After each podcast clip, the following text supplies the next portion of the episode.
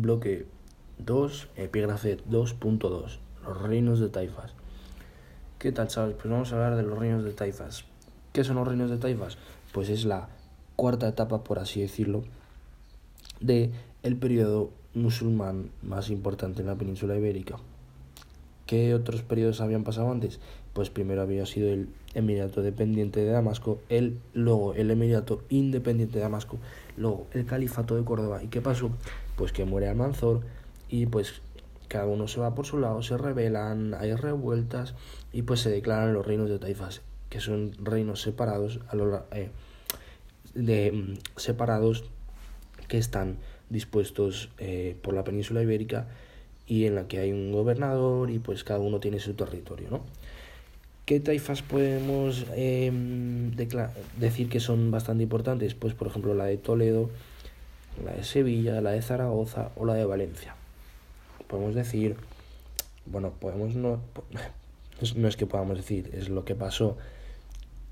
¿Qué pasa en los reinos de taifas? Pues que hay un gran desarrollo económico y cultural, pero en contra hay, un, hay una gran debilidad militar y un montón de, de enfrentamientos internos.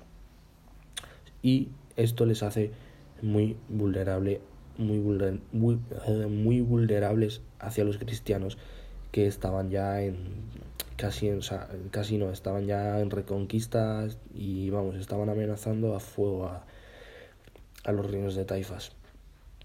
Así que para que los cristianos no les atacasen y para evitar también revueltas internas las taifas pagan dinero por así decirlo, a los cristianos. Y este dinero se llama paria, las parias. Las taifas pagan las parias a los cristianos para evitar eh, la reconquista, por así decirlo. Y bueno, ¿qué pasa? Pues que aun siendo pagados los cristianos, siguen con la reconquista.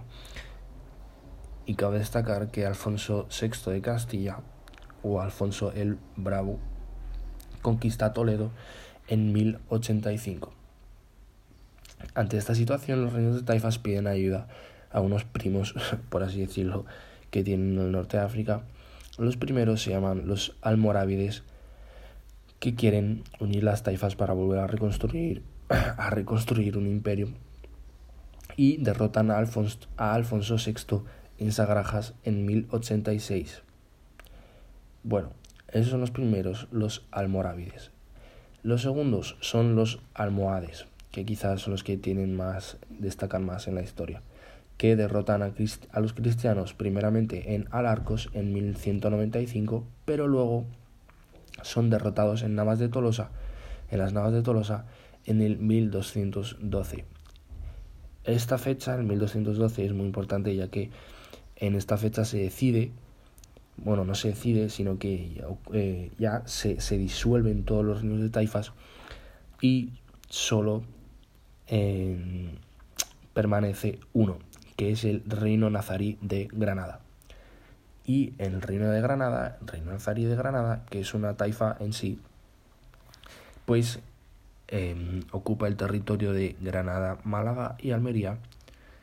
Hay disputas internas constantes los reyes granadinos son obligados a pagar parias obligatorias y reconocer el vasallaje al rey de Castilla.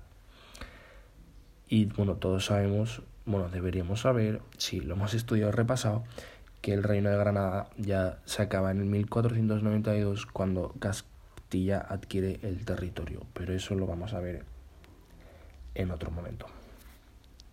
Ahí lo lleváis. Reinos de Taifas.